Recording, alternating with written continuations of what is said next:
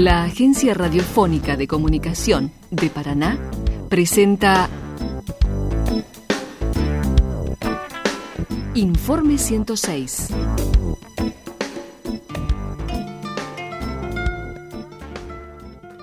En marzo de 1936, casi con el otoño que compartiría su espíritu melancólico, nacía en Montevideo el hijo de Blanca Iribarne. Lo llamó Alfredo. ¿Dónde estarán los zapatos aquellos que tuve y anduve con ellos?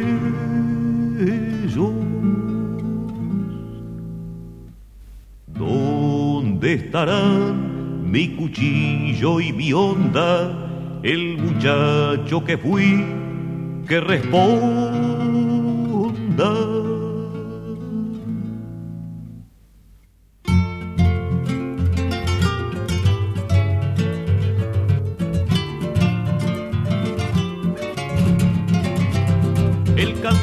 Del olvido, tal vez si yo le pido un recuerdo me devuelva lo perdido.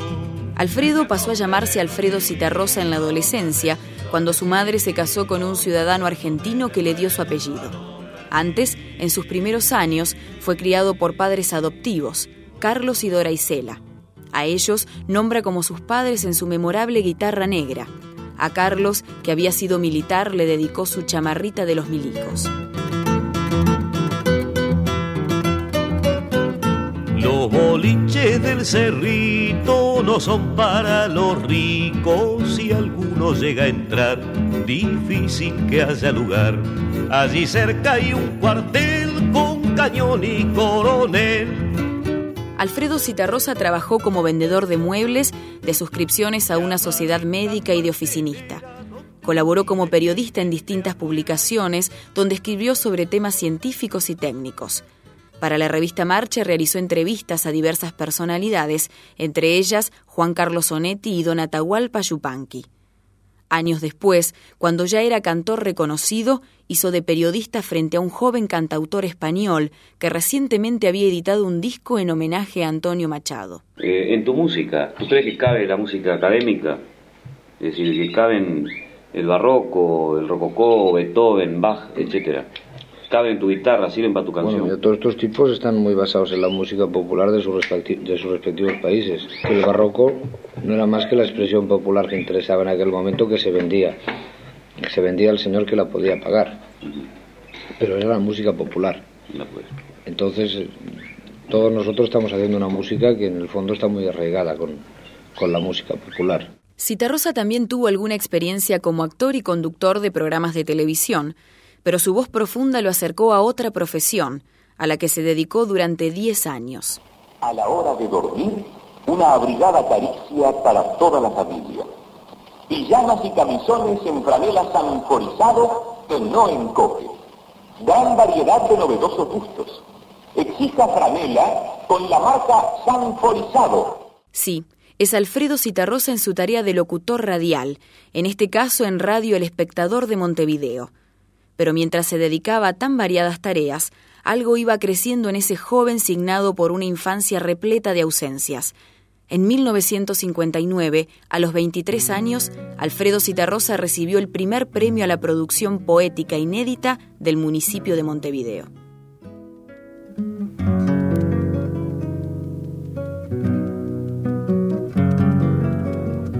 Dulce niñita dormida con quién soñarás tu cariño. Alfredo Citarrosa ofrecía una imagen seria, siempre peinado a la gomina, siempre con su nostalgia y su dificultad para la sonrisa. Por su obra sabemos que era dueño de una sensibilidad exquisita.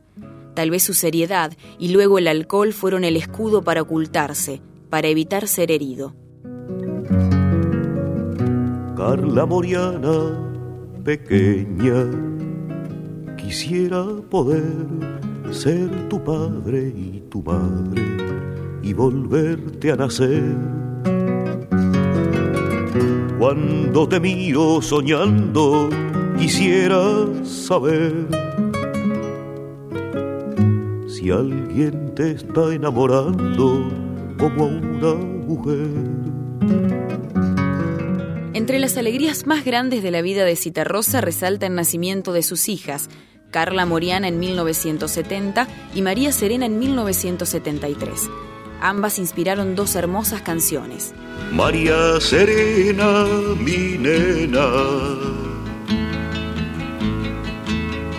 cantas y se disipan mis penas.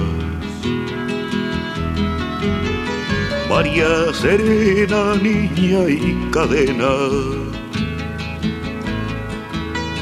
Cuando tú cantas crecen las plantas y se levantan hacia el sol.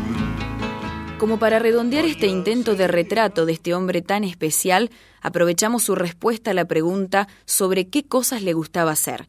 Esto decía en 1972. Pensar, leer, escribir, discutir de buena fe, fumar, beber, tomar mate, caminar, la temperatura de 25 grados, el pirón, pescar, criar animales y plantas, los colores verde y ocre, los olores a nafta, a bosta fresca, limón, a humo de madera, el razonamiento de los niños, las posaderas de mi mujer, buscar un acorde en la guitarra, mis buenos recuerdos, los malos también, cuando son claros, estar sentado tranquilo, viajar en ómnibus por la ciudad, el truco y la carambola, mi perro, mis manos, a veces, que se parecen a las de mi hija, algunos objetos que conservo, cajitas, huesos, dibujos, papeles escritos, libros que he leído mucho, mil cosas más.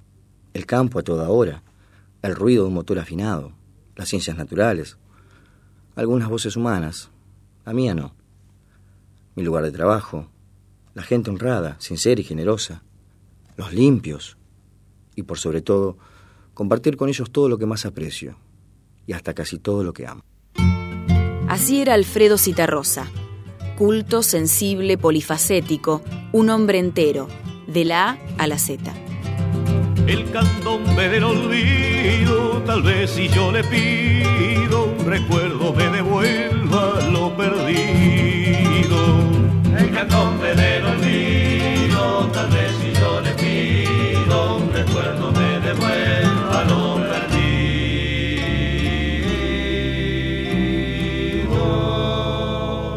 Fue una realización de la Facultad de Ciencias de la Educación de Paraná.